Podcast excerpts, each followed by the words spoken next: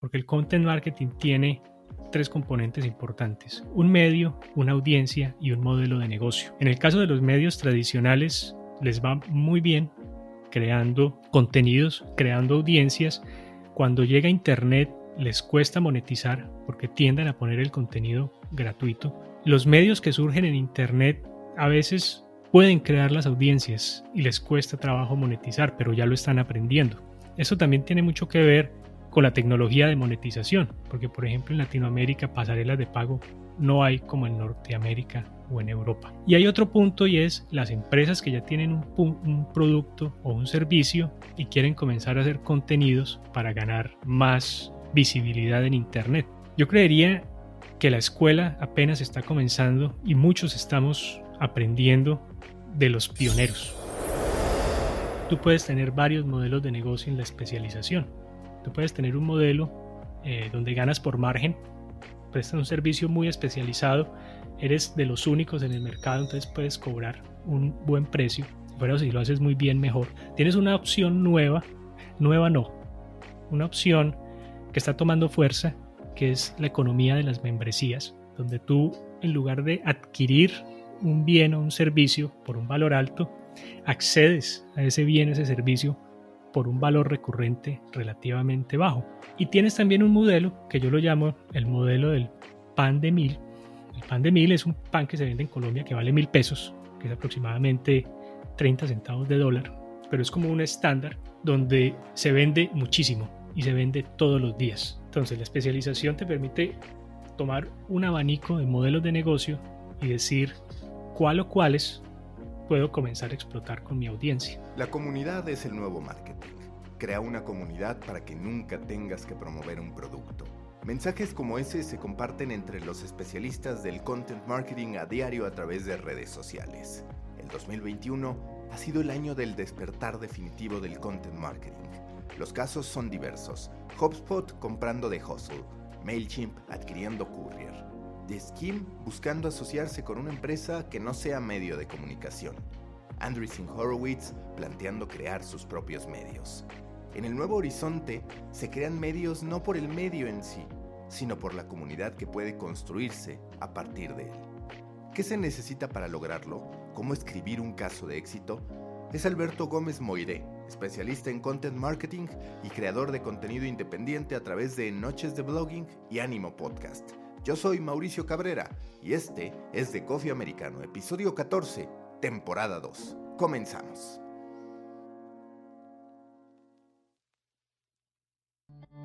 Aquí comienza de Coffee Americano. Grandes historias para grandes storytellers. Un podcast continental sobre medios, historias, marketing y contenido con el sabor de Storybaker por Mauricio Cabrera. Storybakers les recuerdo que pueden recibir directo en su bandeja de entrada todos los insights, análisis y tendencias que genero para ustedes a través de mi newsletter. Suscríbanse en storybaker.co, así, sin M, storybaker.co. Todo lo que necesitan saber de medios, contenido y monetización directo en su correo electrónico. Nuevo episodio en The Coffee Americano. Me da mucho gusto saludar a Alberto Gómez Moiré, quien es especialista en content marketing, también muy enfocado en la construcción de medios digitales, de audiencias para marcas personales, para empresas. Muchísimas gracias, Alberto, por estar aquí. Lo primero que yo te quiero decir para entrar en materia es, desde tu perspectiva, ¿en qué nivel nos encontramos en lo que respecta a content marketing en Latinoamérica? Bueno, hola Mauricio y muchas gracias por tu invitación y un honor estar contigo y con tu audiencia. Espero pues que saquen provecho de esta conversación. Bueno, Latinoamérica para mí es, es un idilio en muchos aspectos porque es mi sitio de origen, a pesar de que ahora estoy en Estados Unidos, pero también tenemos muchos retos y esos retos nos han hecho que creemos casos de content marketing muy particulares, a veces muy salidos de la norma, a veces muy salidos de, de, de los libros o de la documentación que hay al respecto. Y yo creería que es un, es un huevo que se está gestando algo muy grande en los próximos años, porque apenas está surgiendo, sobre todo en campos como el live streaming, que está tomando fuerza y que toma mucha más fuerza cuando los países acceden a mejores velocidades de Internet. Y yo te quiero preguntar a ese respecto, en tu perspectiva, ¿los medios de comunicación latinoamericanos están haciendo buen content marketing? Porque cuando yo analizo aquellos medios que están funcionando, aquellos que no son legacy media, pero aquellos que están funcionando, que no tienen esa fortaleza instalada, podría decir que casi siempre uno de los elementos que los diferencian es la realización de content marketing. Y es curioso porque los medios que en teoría saben hacer contenido de calidad, muchas veces no hacen el mejor contenido en torno a sí mismos, digamos, en torno a demostrar lo que pueden hacer, de lo que son capaces. Bueno, me gustaría comenzar por tres funciones que tiene una empresa, la administración, la producción y el marketing. En la producción creamos productos y servicios, en el marketing buscamos y retenemos clientes. ¿Por qué comienzo por aquí? Porque el content marketing tiene tres componentes importantes, un medio, una audiencia y un modelo de negocio. En el caso de los medios tradicionales les va muy bien creando contenidos, creando audiencias. Cuando llega Internet les cuesta monetizar porque tienden a poner el contenido gratuito. Los medios que surgen en Internet a veces pueden crear las audiencias y les cuesta trabajo monetizar, pero ya lo están aprendiendo. Eso también tiene mucho que ver con la tecnología de monetización, porque por ejemplo en Latinoamérica pasarelas de pago no hay como en Norteamérica o en Europa. Y hay otro punto y es las empresas que ya tienen un, un producto o un servicio y quieren comenzar a hacer contenidos para ganar más visibilidad en Internet. Yo creería que la escuela apenas está comenzando y muchos estamos aprendiendo de los pioneros. Algunos de esos pioneros comenzaron con las newsletters hace 25 años, algunos de esos pioneros comenzaron con los blogs hace 20 años, algunos de esos pioneros comenzaron con los podcasts hace 17, 18 años, eh, y solo fue hasta que maduraron sus medios que comenzaron a explorar las diferentes formas de monetización. ¿Por qué tardamos tanto en Latinoamérica? Tú estás en Estados Unidos donde puedes ver los niveles de adopción. Yo estoy en México donde, aún estando tan cerca de Estados Unidos, y teniendo acceso a las tendencias casi casi de primera mano, no las terminamos implementando.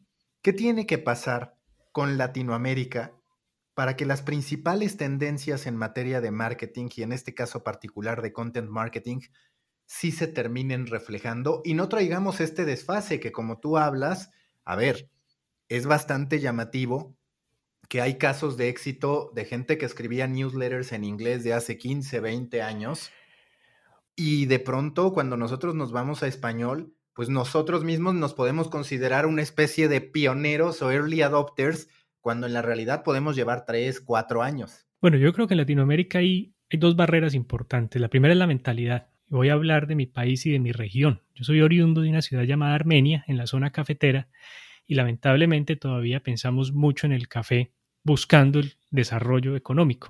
A pesar de que mi ciudad tiene cierto desarrollo tecnológico, nos cuesta mucho todavía llevar modelos que puedan escalarse o modelos que puedan llevar ir a un nicho específico. Tenemos muchos proveedores de páginas web generalistas, pero no tenemos, por ejemplo, creadores de medios. Hay una segunda barrera, bueno, esa primera barrera es mentalidad, entender que Internet es como ese nuevo eh, oeste, donde está lleno de oportunidades, sobre todo porque no hay nada y hay que crearlas, pero cuando ya estamos en, en el oeste no tenemos vuelta atrás, tenemos que aprovechar lo que hay. ¿Qué hay en Internet? Hay gente. ¿Qué hay en Internet? Hay oportunidades de negocio. ¿Qué hay en Internet? Hay un sinfín de caminos para monetizar cualquier negocio.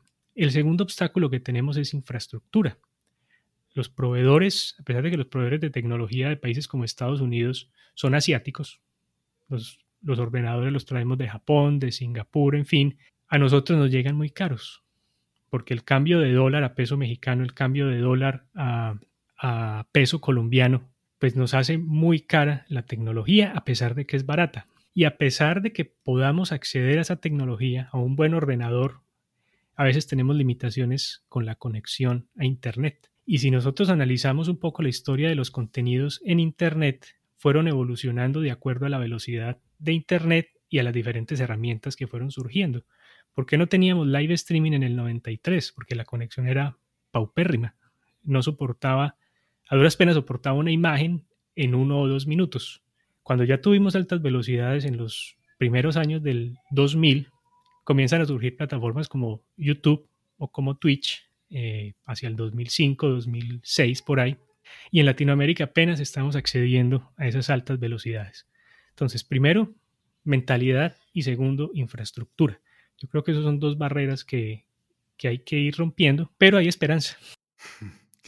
Y hablando de esa esperanza, para que la esperanza fructifique, se convierta en realidad, también hay un cambio que es muy importante, que es el de las empresas, que es el que de pronto los anunciantes, que son una parte importante del modelo de negocios, entiendan cómo explotan las tendencias y cómo pueden atender esas tendencias. ¿Cuál es tu análisis respecto a la madurez que podemos encontrar, entendiendo que se trata de generalizar en este caso con todos los equívocos a los que nos puede llevar? Pero entre cómo las marcas en Estados Unidos adoptan las tendencias y de pronto la reserva con la que en Latinoamérica terminan viendo todo lo nuevo que aparece, porque también ahí nos volvemos a tardar. Es decir, hay una adopción tardía, hay una tecnología que se complica que esté en nuestras manos. Hay una mentalidad que de pronto nos traba. Y cuando ya empieza a estar el producto vivo, también hay una reticencia, una demora por parte de las empresas, de los anunciantes para decir, aquí tengo que estar, que es un poco lo que nos pasa con los podcasts. De pronto nos hablan de ya, ya estalló la burbuja, ya estalló la burbuja, Resulta que en Estados Unidos apenas vale mil millones de dólares, que como industria no es mucho a números de allá. Y como que parece que en Latinoamérica queremos pensar que estamos en el mismo boom, pero la realidad es que todavía ni la demanda ni la monetización está a ese nivel. Vale, yo creo que las empresas, eh, muchas en Latinoamérica, nos cuesta surgir y nos cuesta mantenernos. La propuesta de medios, la propuesta de contenido, la propuesta de seguir una tendencia eh, primero tiene que ser una reacción inmediata que muchos no estamos preparados. Y segundo, hablando de contenidos y medios, estamos hablando de un proceso que no es inmediato. Es un proceso que se va llevando poco a poco, muy similar a una relación de pareja. Uno comienza con unos primeros acercamientos y poco a poco va cultivando esa relación. Pasa de una atracción a una amistad, a un romance, a un noviazgo, a un matrimonio y a veces las empresas en Latinoamérica o muchas empresas no están listas para todo ese proceso y prefieren decantarse por ads, porque las ads las inyecto yo con un poquito de presupuesto, pero quizá me muestren un resultado de vuelta. Aún así, las nuevas empresas sí están adoptando o si están pensando en esas tendencias, si están pensando en el live streaming, si están pensando en el podcasting, si están pensando en los influencers como embajadores de marcas, si están pensando en YouTube, por ejemplo, como un canal para retener a sus clientes, no solo para conseguir, sino para decir, vamos a documentar una empresa de software, por ejemplo, vamos a documentar todos nuestros procesos en YouTube para todos nuestros mil, dos mil o tres mil clientes y comienzan a tener ahí una relación mucho más cercana. Creo que me estoy desviando mucho. No, no, no. A, ver, me parece que, que, que, está bien bajado porque justo uno de los puntos que quería tocar es, antes el content marketing, es decir, la conversión, no estaba tan presente ni en el influencer que se ponía a hacer su contenido de manera empírica y de repente se encontraba con una audiencia a la que le entregaba algunas soluciones,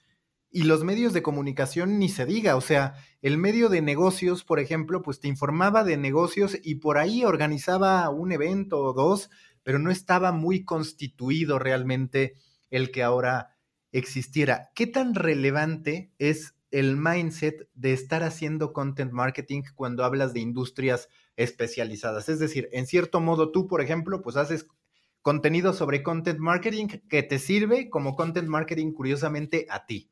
Y lo mismo podríamos decir de mí, hablo de medios, creo contenido que también me sirve de algún modo como una especie de content marketing. A lo que voy es, ¿es el content marketing clave en el armado de un negocio digital hoy en día, incluso de los negocios que siempre han hecho contenido? Yo creo que sí, pero el punto es que como el content marketing es tan nuevo, hace un par de años, un par de años, no, 2018 más o menos, los, los que acuñaron este término, que fueron Joe Pulitz y Robert Rose en el Content Marketing Institute, ya nos comienzan a decir que el content marketing es tener tu propio medio, que eso nos lo dice Fernando Labastida a través del Te conocí a ti. Tú hablas de medios y encontrarte a ti fue encontrar ese siguiente paso. Es decir, ya no estamos hablando de blogs para monetizar con ads, ya no estamos hablando de YouTube para monetizar con visualizaciones y también con, con ads, ya estamos hablando de crear un medio propio.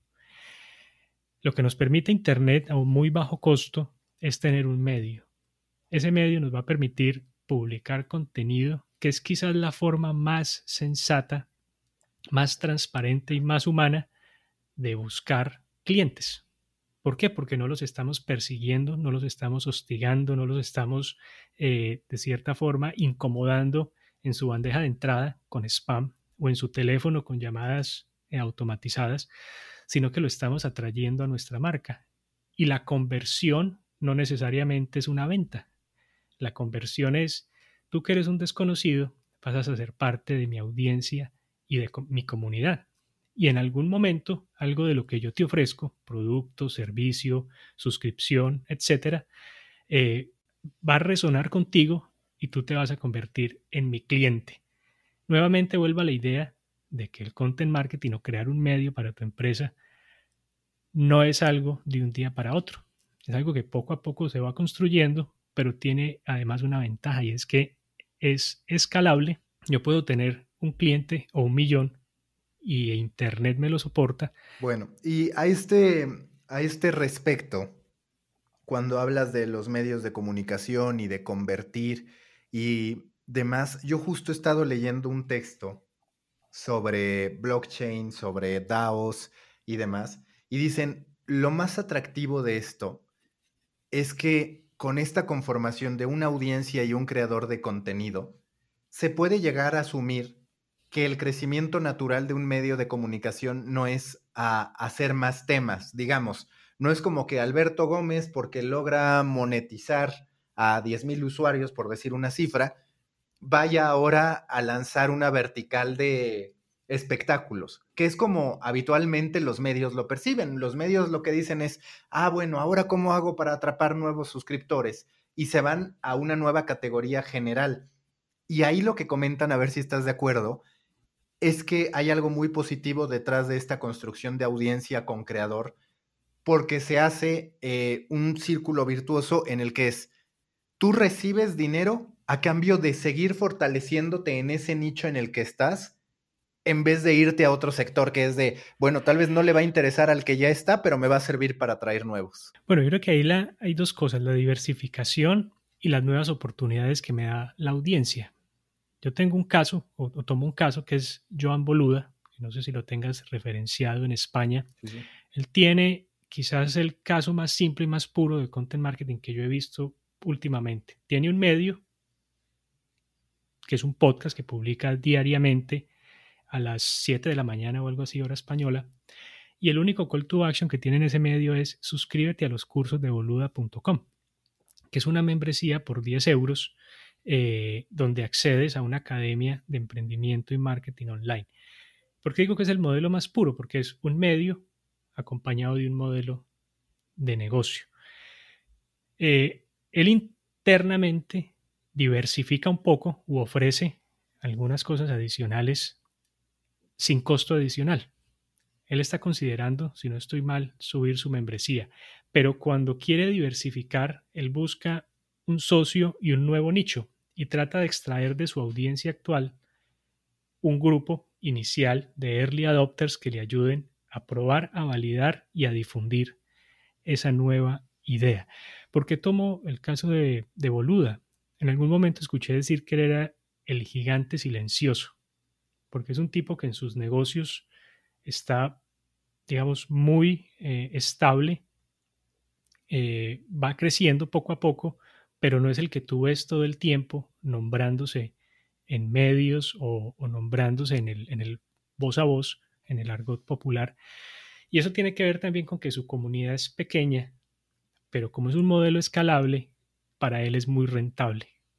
No necesariamente tiene que ser uno mm, un medio inmenso como New York Times. Y en este caso lo que él demuestra es algo que también demuestra Seth Godin. Resulta que Boluda, si no estoy mal, tiene cinco personas en nómina. Y Seth Godin, hace un par de años, escuché decir que la única persona en la empresa era él y él tenía cinco colaboradores que contrataba aparte. Y eso me llevó a otro concepto que es eh, que no es necesario ser un super gigante de medios, diversificando y haciendo de todo, porque al final con una pequeña comunidad tú puedes tener un gran negocio. Y porque además de todo, como dices, la diversificación se da de manera distinta, como lo hablábamos, el medio da bandazos, el medio dice política, deportes, entretenimiento y empieza a abrir grandes categorías. Aquí, en cambio, lo que hace Boluda, lo que nosotros mismos hacemos en distintos sentidos es encuentro intersecciones, es decir, tengo una audiencia en un mundo llamado, por ejemplo, medios de comunicación.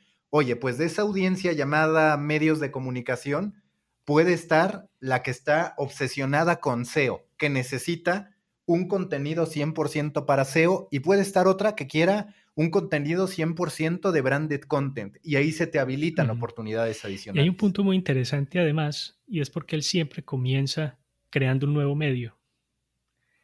Eh, y eso lo demostró con los años, porque actualmente tiene cinco podcasts, si no estoy mal, y hace lo que acabas de decir.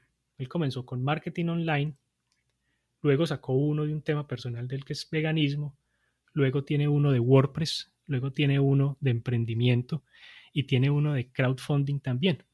Y todos estos medios que tiene Boludo tienen un punto muy pequeñito de intersección donde hay una audiencia común a todos pero tiene muchos puntos de diferencia donde hay audiencias muy dispersas. Eh, ¿Qué quiero decir? Que a veces, a veces no, que es buena estrategia crear un medio antes de crear un negocio o crearlo paralelo. Y que, y que es también un gran debate, porque hay mucha gente, y yo lo he vivido, porque yo debo ser honesto, entre meterle todo a un medio o crear distintas identidades para los productos, yo tiendo más a la creación de distintas identidades que a meterle todo a un medio. Pero es cierto, y me parece que sobre todo en Latinoamérica, de pronto hay cierto temor a esta diversificación de marcas. Así sea simplemente cambiar el URL del sitio. A la gente no le gusta, le escandaliza porque siente que pierde el foco. Pero sí que es algo, como tú dices, que por ejemplo en Estados Unidos está avanzado, que tú dices, bueno, es que este podcast lo acotó a esto y de pronto vemos al mismo haciendo un contenido semejante, pero pues a una audiencia todavía más de macronicho, por llamarlo de alguna manera.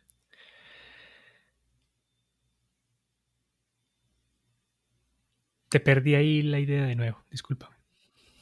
Ok. Ah, no, que a lo que voy es a que mientras que en Latinoamérica de pronto hay mucho recelo al tema de, a ver, vamos a crear tres, cuatro marcas distintas, tres, cuatro productos diferentes, porque se habla de que pierdes el foco, mm. de que te desconcentras, de que te dispersas. Sí que vemos en muchos de estos casos una construcción granular de decir, esto va de esto y se acabó, esto otro va de esto y se acabó, que es un debate constante. Claro, y tiene que ver mucho con la idiosincrasia nuestra. Eh, te comenté hace un rato que en mi ciudad, que es una ciudad muy pequeña, de una provincia muy pequeña, hay mucha oferta de desarrollo de páginas web generalista. Pero no hay una que te diga, yo te creo tu medio, yo te creo tu canal de YouTube, te creo tu podcast o te creo tu eh, blog o canal de Twitch.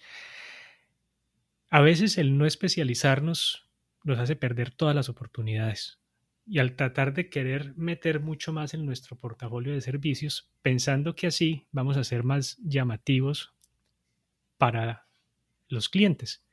Y en realidad es, vamos a crear una solución específica e Internet nos permite escalarla. Entonces, por ejemplo, hace unos días me encontré en un canal de YouTube, estaban en directo, estábamos chateando, y el creador de contenidos habla del miniaturista y es la persona que tiene contratada para hacerle sus miniaturas y sus thumbnails en YouTube. ¿Cuánto le pagan? No recuerdo. 100, 120 al mes. Por hacer cuántas miniaturas? Dos por semana. Eso es más o menos ocho al mes. Ahora la pregunta es, ese miniaturista que está en Latinoamérica, si no estoy mal, estaba en Perú, ¿puede soportar 20 clientes de ese mismo calibre? Seguramente sí.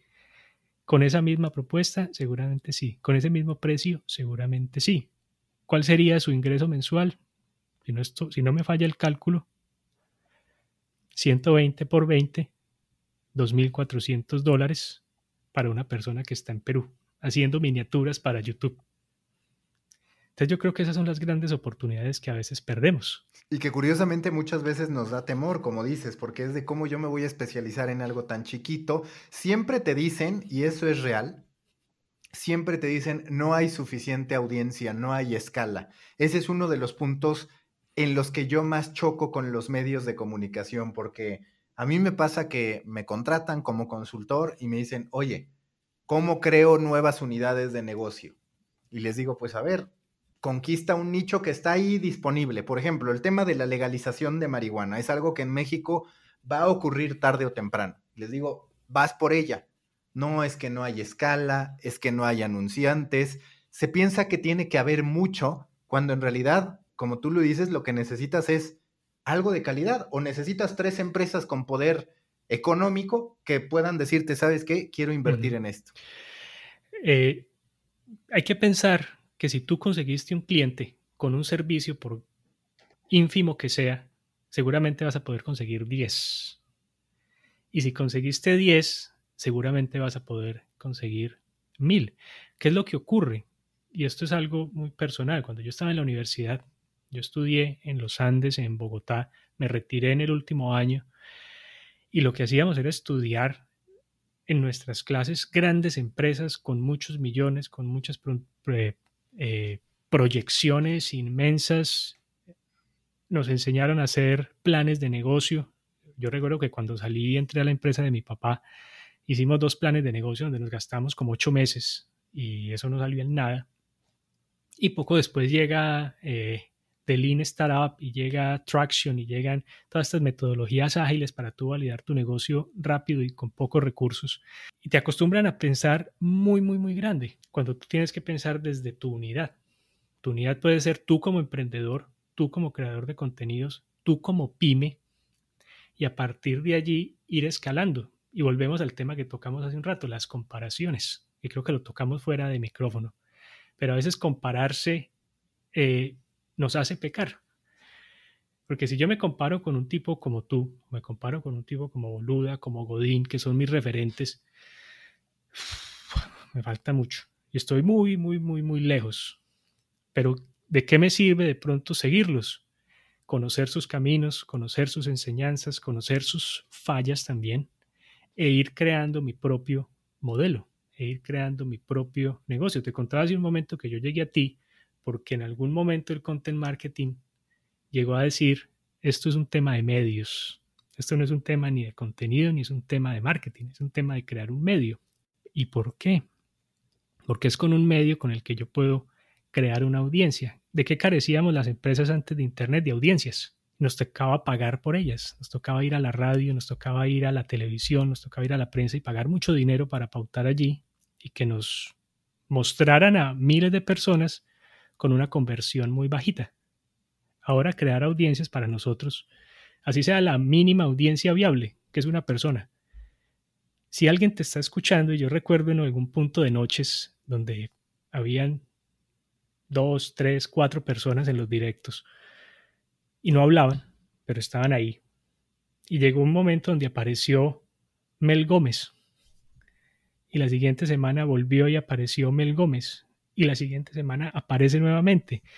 Y Mel Gómez lleva con nosotros tres o cuatro años. Y ahora ya somos una audiencia donde en el directo estamos 15, 20, 25 personas. Hay unas donde hay menos, por supuesto. Pero ya el medio creció.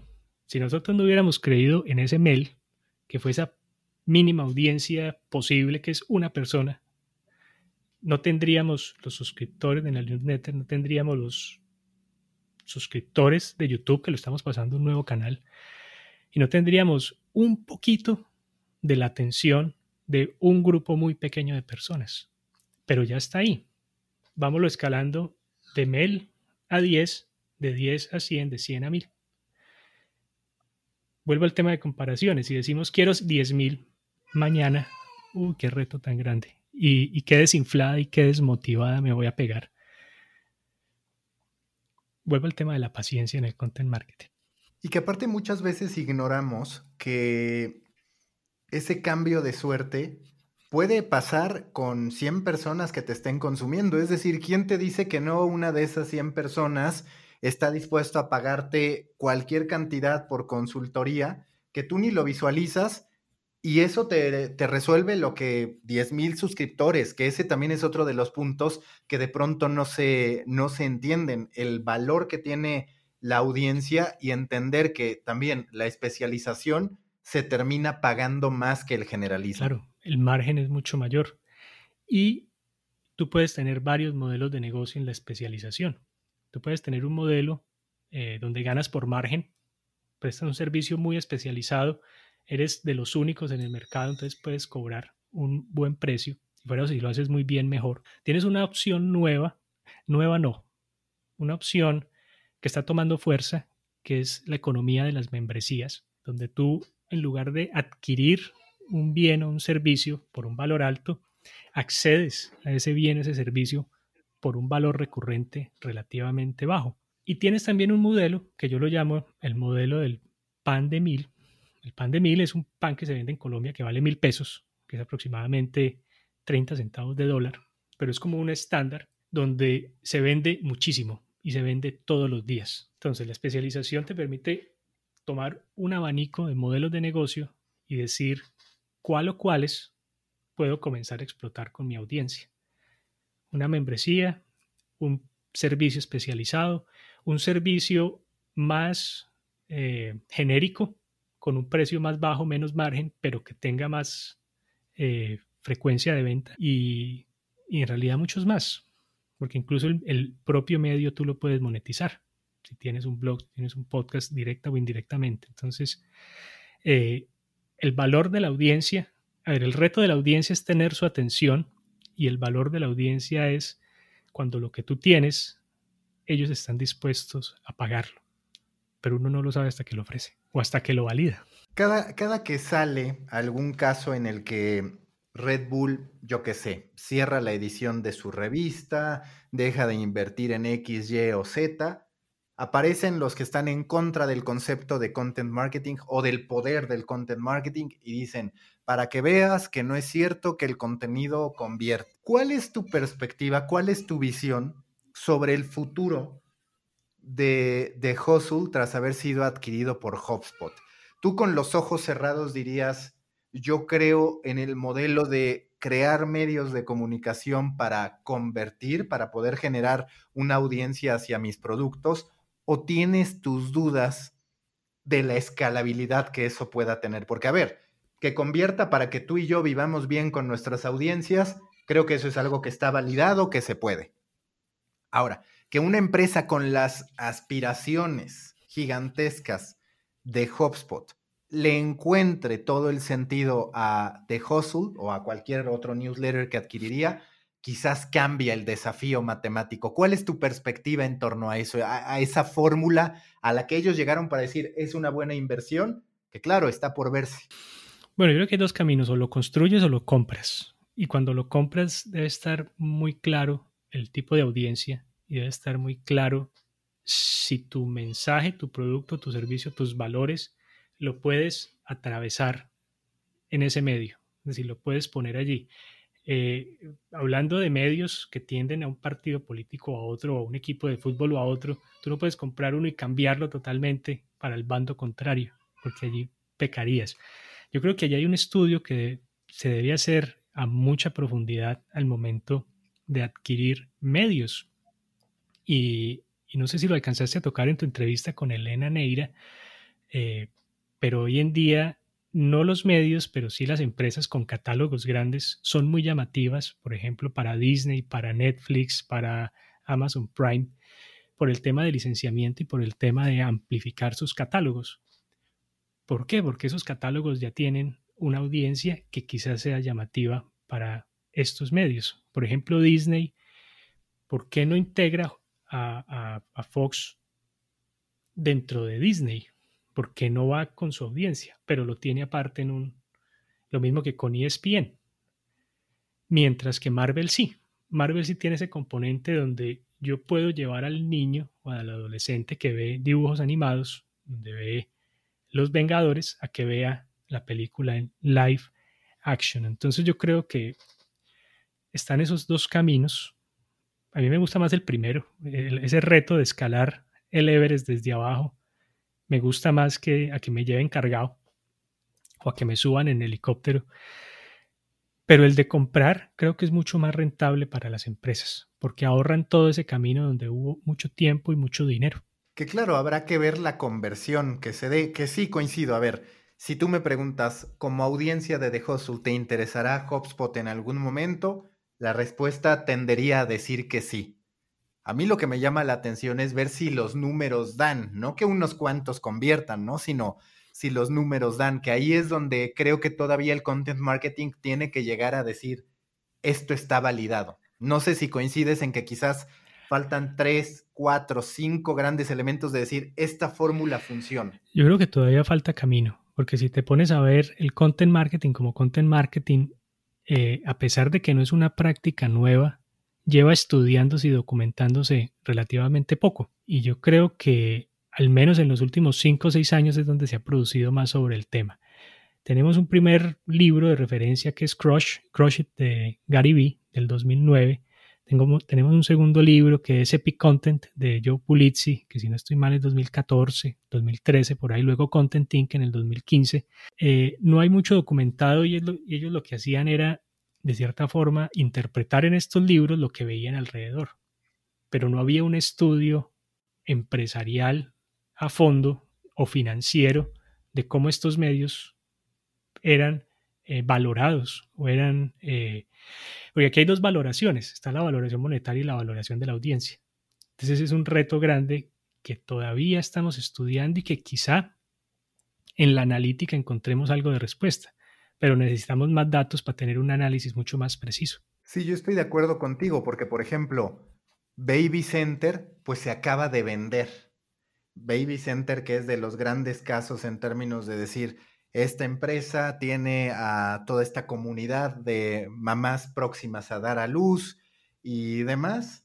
Bueno, se termina desprendiendo de él. Es cierto que después de muchos años, pero coincido contigo en que faltan esos casos contundentes que terminen de convencer a la mayoría de los marqueteros, porque estarás de acuerdo que todavía depende mucho del perfil de persona que está a cargo si apuestan o no por content marketing. Y ni qué decir en Latinoamérica. Hay un punto también que, hay que tener en cuenta y es el tamaño de la empresa o el tamaño del medio.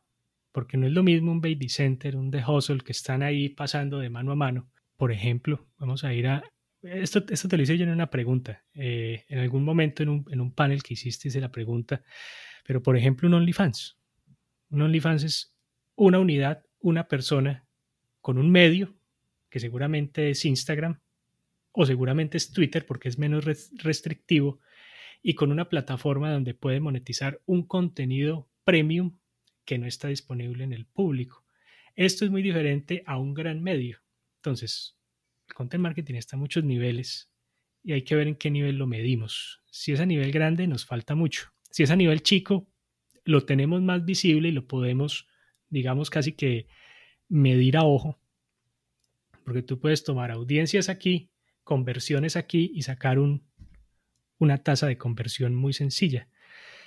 Eh, y si tomas 100 medios como ese, pues puedes sacar un promedio del sector.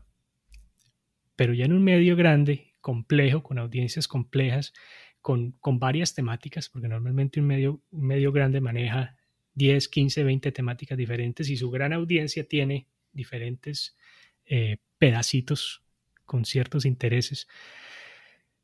Mm, pero no sé, creo que el tema da, para mucho, pero nos falta todavía un poquito de datos y de estudio, porque son pocos los history baker que hay ahí estudiando medios. Sí, ¿no? Y, y además de eso, las necesidades de las empresas, porque a ver, muchas veces queremos que todos sean Red Bull, pero por ejemplo, tú te pones a decir Coca-Cola. A ver, que Coca-Cola haga un ejercicio de content marketing en tal cosa. Pues la verdad es que va a ser un porcentaje mínimo de sus ventas, entonces es natural que de pronto diga, eso es distracción, necesito hacer este esfuerzo por 10 para poder cubrir mis expectativas, que quizás ahí es donde de pronto pierde validez el discurso del content marketing. Vaya, no que pierda validez, pero sí que no es todavía la solución, digamos, la alternativa número uno de la gente que está a cargo? El content marketing es un proceso lento y ese es el primer factor ah, para que muchas empresas, proyectos sean un poco reacios a, a usarlo. Segundo, requiere cierta inversión. Tercero, la efectividad en el corto plazo es casi nula, porque tú en los primeros meses no ves muchos resultados y para una empresa los números son importantes. Es un gran reto para nosotros como consultores de, marketing o de content marketing o de medios comunicar esto, comunicar que el proceso es lento, comunicar que sí, que la, las ads nos dan un resultado en el corto plazo, pero son muy parecidas a los esteroides. Esteroides, sí. Te los tomas, te pones muy grandote, te los dejas de tomar y te desinflas. Eh, con el content marketing tú mantienes un crecimiento constante, pero si dejas de hacerlo seguramente la caída no es tan grande. ¿Por qué? Porque mucho de tu contenido o está posicionado en un buscador o está en el top of mind de las personas y la gente sigue allí dándote, dándote eh, feedback, dándote su tiempo. Y hay un tema que le cuesta mucho a las empresas entender y es que la relación con el cliente en el mundo moderno es gana-gana, pero no en la transacción, sino en el tiempo todo el tiempo tenemos que ganar los dos.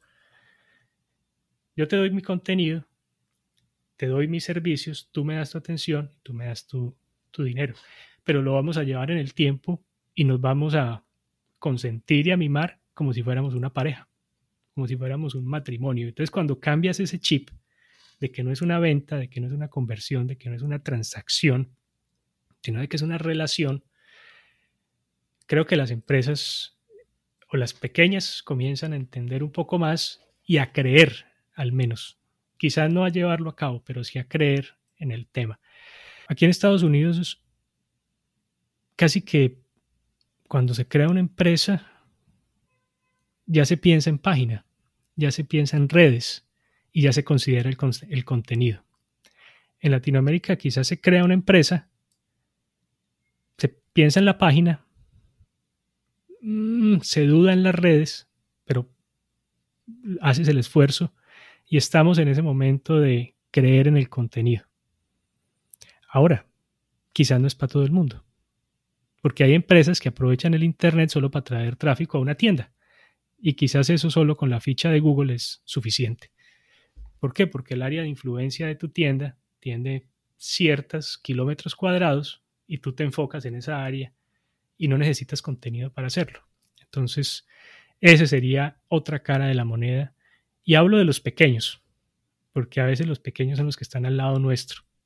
Eh, los grandes quizás son los clientes nuestros, pero los pequeños son nuestros familiares, nuestros amigos, nuestros colegas de universidad. Y que esos que son nuestros familiares, amigos, colegas, lo curioso es que el content marketing entonces lo pueden hacer más por la vía personal. El otro día Víctor Cortés de Tracción me preguntaba, oye, ¿cómo hacer PR si voy empezando? Y lo que yo les digo es, pues puede que mi negocio, en realidad el mío, mío, mío, no sea tan interesante para una gran audiencia.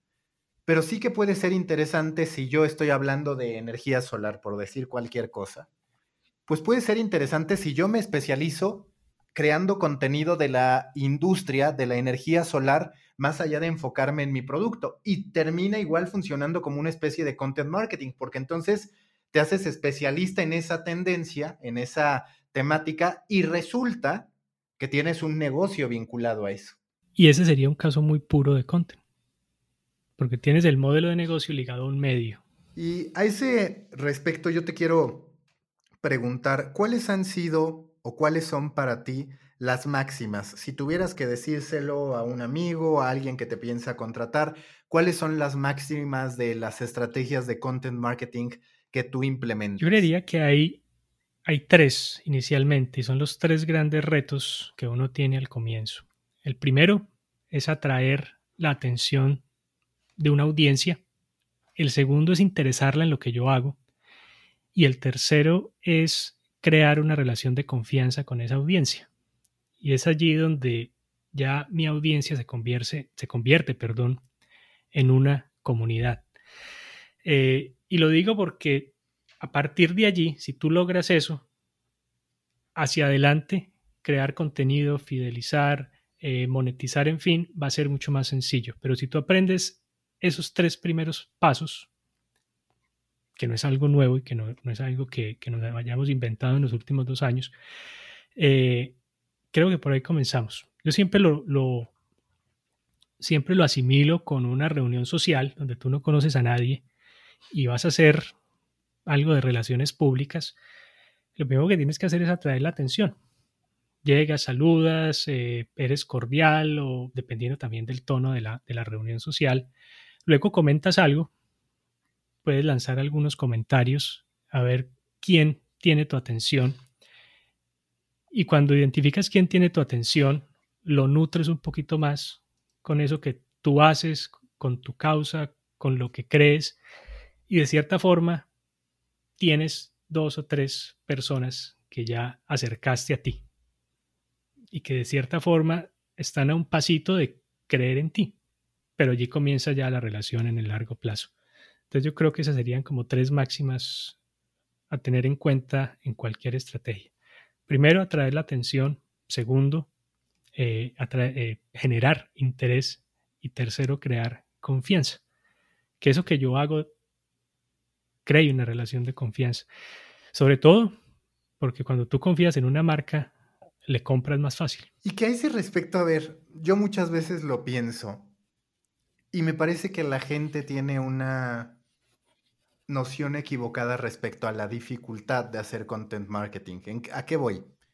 A que sí tiene su grado de complejidad en torno al tiempo que le has de invertir y el tiempo que has de esperar el resultado.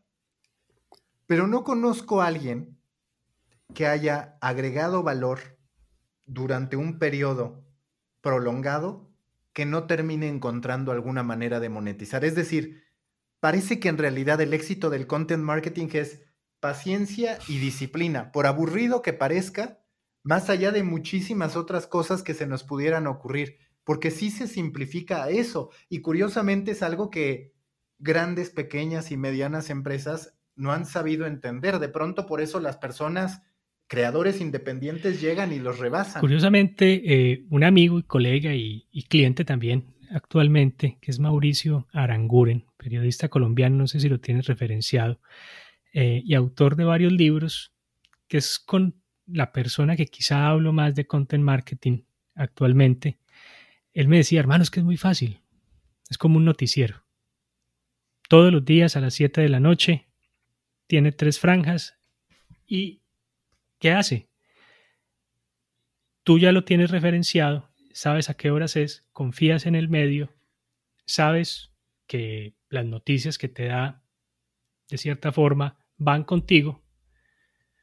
Tú tienes ya ahí un, un ejemplo muy sencillo de lo que tú acabas de decir, disciplina. Todos los días a la misma hora, cada ocho días a la misma hora o cuando sea. Y al final, lo que tú decías hace un momento, eh, es muy difícil encontrar un caso donde alguien haya creado una audiencia y no esté monetizando de alguna manera, porque oportunidades empiezan a llegar, eh, mm, quizá no con tu modelo de negocio, pero por ejemplo algunas de las oportunidades mías hace algunos años era, Alberto, ¿y usted cómo hizo eso? ¿Cómo montó ese blog? ¿Cómo configuró esto? ¿Cómo está enviando esa newsletter? Yo contaba cómo lo hacía y me decían, yo necesito eso. Y no era un servicio que yo prestara, pero la oportunidad se daba en alguien de la audiencia, por ejemplo. Y sigue ocurriendo, sigue ocurriendo. Dependiendo del tema, llegan una o dos preguntas, dependiendo del tema que tratemos en alguno de los medios, llegan una o dos preguntas donde hay un posible cliente. Sí, e, eso es muy, muy curioso porque a mí también me pasó que, a ver, cuando tú inicias piensas en publicidad, en suscripciones, como los dos grandes mundos, posibilidades, suscripciones entendiendo también membresías, aportaciones, ahora propinas, lo que sea. Pero yo nunca me imaginé, porque además yo la verdad es que soy introvertido en términos de socialización, que en algún momento a la gente que me lee o que me escucha o que me ve, se le ocurriera que yo podía ser útil para su estrategia de RP. Que yo nunca he dicho yo me dedico a esto ni nada, pero se les hizo fácil unir los puntos y decir, a ver, tú que conoces a gente de los medios, porque la has entrevistado, porque has sostenido conversaciones, vas a poder entender mejor qué es lo que pueden querer para que mi historia se cuente. Y entonces de pronto he generado ingresos como si fuera una agencia de relaciones públicas a partir de algo que yo jamás visualicé y que sabes que agradezco no como un dinero fácil, pero sí como un dinero que de manera natural descubrí que podía hacer agregando valor a las partes. Ese fue para mí un gran descubrimiento. Sabes que aquí tocas un tema muy importante y es que con el contenido, con un medio, uno comienza a darse cuenta que el valor quizá no está en tu producto o servicio, sino en tu conocimiento o experiencia. Y eso es algo que cuesta mucho entender, sobre todo porque no todos somos de medios, no todos somos emprendedores y gran parte de la gente está en la fuerza laboral, donde se le paga por su tiempo y por algo, por una tarea muy específica, pero no, por, no precisamente por algo en lo que él sea bueno, talentoso o le guste. Eh, yo estoy seguro que muchos de los que creamos contenido es porque nos gusta el medio o nos gusta el formato. Eh, si tú te pones a ver, los primeros de YouTube o de Twitch eran personas muy extrovertidas, que hablaban y hablaban y hablaban, son llamativas, son de todo. Pero ahora las personas un poco más introvertidas, calmadas, también estamos encontrando cabida en este medio tan visual que uno piensa que siempre tiene que ser espectáculo pero no necesariamente tiene que ser espectáculo, también puede ser arte, también puede ser educación. Me estoy desviando un poquito, pero lo que quiero decir es que encuentras que en ti hay muchos valores y que hay valor y que hay talento y que hay gente que necesita de esas cosas que tú sabes y que a veces no sabes que tienes. ¿Tú cómo estructuras tu estrategia en términos del funnel? Es decir, cuál pones en el awareness, cuál pones en consideración, cuál pones en conversión o podríamos llamar también en confianza, que es ese momento en el que yo confío tanto en alguien como lo decías, que le voy a dar una membresía, que lo voy a apoyar, que lo voy a recomendar, en fin, distintos niveles de conversión. En tu funcionamiento, ¿cuáles son esas que tú tienes como un primer nivel de descubrimiento que para muchos es TikTok, por ejemplo? A ver, ¿dónde me pueden descubrir? Rápido y masivamente en TikTok, pero convertir quizás lo paso más hacia Instagram o hacia YouTube. ¿Tú cómo lo tienes? Yo hace unos años simplifiqué mucho hasta tal punto de tener solo tres y eran Twitter, Mail, MailChimp en su momento, Twitter, WordPress y MailChimp. Y los iba llevando de una persona totalmente desconocida que interactuaba con mi tweet o me seguía a un visitante de mi web, a un suscriptor de mi newsletter. Y ya en mi newsletter, o en mis newsletters, o en, mis medios ya más exclusivos, es como cuando la chica que te gusta o el chico que te gusta te da su teléfono y tú comienzas a llamarlo frecuentemente a endulzarle el oído y a darle mimo, a darle cariño, a invitarlo, a cautivarlo, a encantarlo. Eh, y me ha funcionado bien. Ahora estoy integrando otras. Y ahora se me desorganizó un poquito todo el esquema, tanto para mí como para clientes, eh, porque llega Twitch, eh, está YouTube, está el podcasting, está eh, Instagram, que me cuesta mucho trabajo. Mm, yo creo que sobre todo porque soy muy malo moviéndome con un móvil, yo soy más de teclado y mouse. Mm, pero en esa misma línea trato yo de, exponer cómo en Twitter atraigo, cómo en el blog intereso y cómo en la newsletter creo confianza. Eh, en esa cuando simplifiqué así, era porque estaba cansado de lo otro. Estaba cansado de Facebook, estaba cansado de 10.000 herramientas, de Slack, de todo. Y ya después de simplificarme y decir, puedo hacerlo con muy poco, vamos a potenciar esto con otras. Vamos a usar Discord, vamos a usar Twitch. Twitch me ha ido muy bien, sobre todo porque puedo documentar lo que hago. Entonces simplemente pongo emitir, grabo mi podcast, hago mi show, hago una clase, hago un tutorial, reviso una web y hay gente que tiene interés en ese contenido. Y curiosamente, y para sorpresa mía, no tengo que esforzarme mucho, por ejemplo, para pedir una suscripción de Twitch. Solo con nombrarlo la gente empieza a darte su, suscripción o su, o su, Prime, porque con Prime te este, puedes suscribir de forma gratuita. Eh, ese sería un poco el funnel de atención a confianza, nuevamente volviendo a esos tres, esos tres conceptos. Mm, y hay un punto también, es que yo soy fanático de WordPress, soy fanático de Twitter, soy fanático de la newsletter, pero al ser fanático de WordPress, de cierta forma, tiendo a ser WordPress centrista. Y esa fue mi, mi meta el año pasado. ¿Y en qué consiste esto? que todo mi contenido lo publico desde WordPress, lanzo contenido hacia afuera hacia redes, a través de newsletter, a, mensajería, en fin, para atraer la atención hacia adentro. Porque en WordPress yo puedo, es mi terreno, es un terreno rentado, porque tú al final contratas un hosting, pero es donde tú tienes tu contenido, tus suscriptores, tus call to action, tus servicios, eh, pero también creo en otras plataformas para arrancar y me encanta Substack. Cuando descubrí Substack lo descubrí por, por History Baker y lo que hice fue algo que llevo haciendo mucho tiempo y es ingeniería inversa. Cómo Mauricio llegó acá y empieza hacia atrás a tratar de entender qué hay. Y lo que hice fue documentar la experiencia de usuario de Substack y me sorprendí en encontrarme solo con tres pasos. Yo digo, qué maravilla. Y cuando llevo esos tres pasos a WordPress, me resolvió un galimatías que tenía yo hace años y es cómo hago una newsletter efectiva en WordPress. Si tengo que integrarla con otra herramienta, si tengo mi blog, que es otra. Y es sencillo. A cualquier medio que tú crees, llámese blog, news, eh, blog, podcast, canal de YouTube, Twitch, ponle la barrera de suscripción antes. Y por lo menos coges el teléfono de algunos para susurrarles al oído después. Sigue el contenido gratuito. Sí, sí, sí. Sí. Pero pones. Sí, tienes toda la razón. A mí, a mí, justo yo también me quedé pensando de, a ver, ¿por qué me siento mejor y la audiencia se siente mejor en Substack con respecto a, por ejemplo, MailChimp?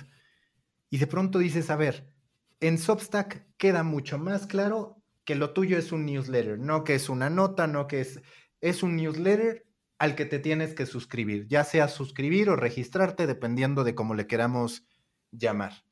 Y esa claridad hace que la gente lo socialice más, que la gente diga, estoy ante un newsletter, que parece que es algo bobo, pero que para la gente es muy útil. Y lo quiero conectar con la penúltima pregunta para ti. Es, ¿cómo intentas graduar eso que puede querer tu audiencia con la curiosidad que tú puedas tener, que puede, no voy a decir que estar más avanzada, pero que puede subir dos niveles en términos de decir, a ver, quiero hablar de esto súper técnico, de por ejemplo WordPress o de lo que sea que se te ocurra. Continuamente a mí me pasa, sabes, que es, a ver, los medios de comunicación hoy están hablando de suscripciones, newsletters y podcast, pero también está la Creator Economy que intelectualmente me llama todavía más la atención ahorita porque claro, es una novedad que yo también quiero dominar. Y entonces es un ir y venir entre eso que tú ya dominas o sabes, que a la audiencia le importa, que la audiencia además está en distintos niveles de conocimiento. Luego está tu curiosidad intelectual y está ese punto medio. ¿Tú cómo intentas manejar esto del contexto, el antecedente que le das a la audiencia, la selección de temas? En fin, es, la verdad algo interesante. Bueno, en cuanto a temas, hay, hay un montón, porque todo el, eh, gran parte del tiempo libre mío de hobby lo hago es lo, dedico a explorar Internet, medios, modelos de negocio, en fin. Documento mucho. Tengo mi cuaderno, hago mis notas. Eh, tengo un desorden otra vez en las notas porque inicialmente las había centrado en una sola aplicación y otra vez me despeloté a documentar en muchos sitios. Pero hay un factor, hay un factor importante y hay una enseñanza que tú tocaste con, con René Lankenau hace algunos episodios y es, la primera razón es la mía y es, que yo socializo mucho.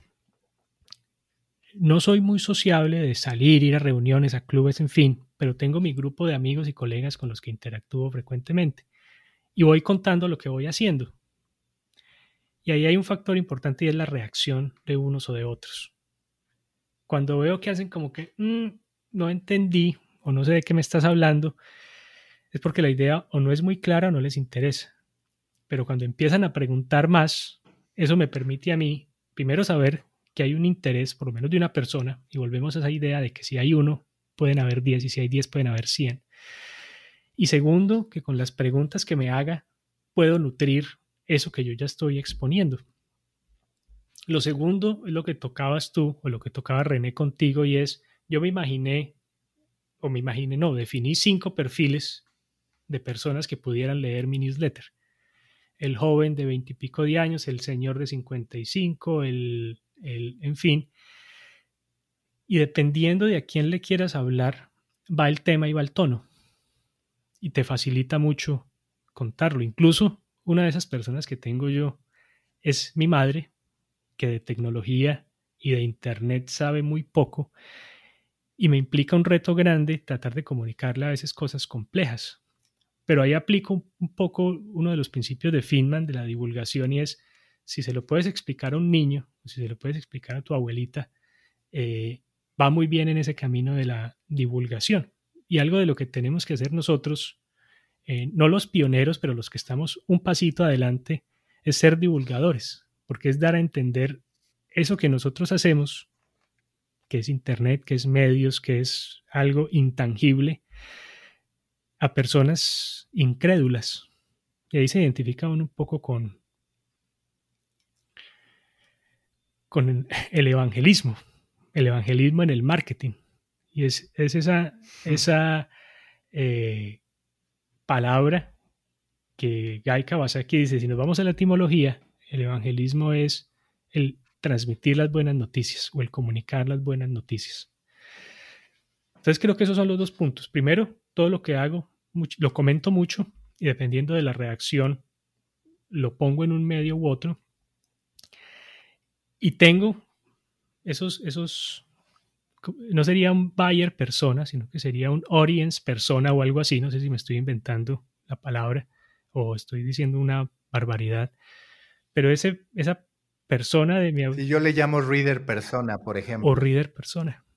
Eh, con un perfil específico de su edad, su conocimiento, en fin.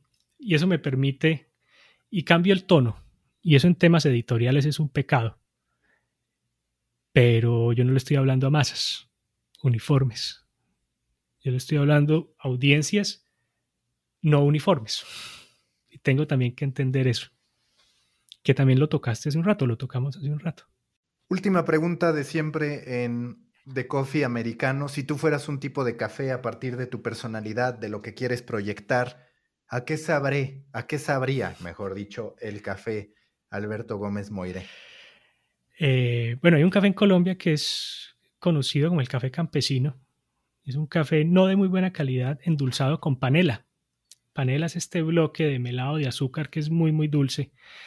Eh, y es un café con mucho contraste, porque si el café está muy fuerte y lo endulzas mucho, pues sientes mucha potencia, pero un poquito de dulce o al contrario, sientes mucho dulce pero mucha fuerza detrás. Entonces me gustaría un poco, o creo que a veces proyecto eso, eh, o me gustaría proyectar algo así, algo muy sutil y dulce, pero también con mucha fuerza.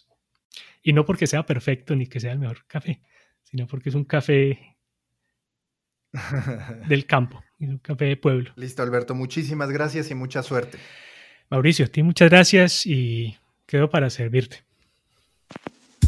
Busca la próxima semana un nuevo episodio cargado con grandes historias continentales, endulzado con acento latinoamericano y narrado por grandes storytellers.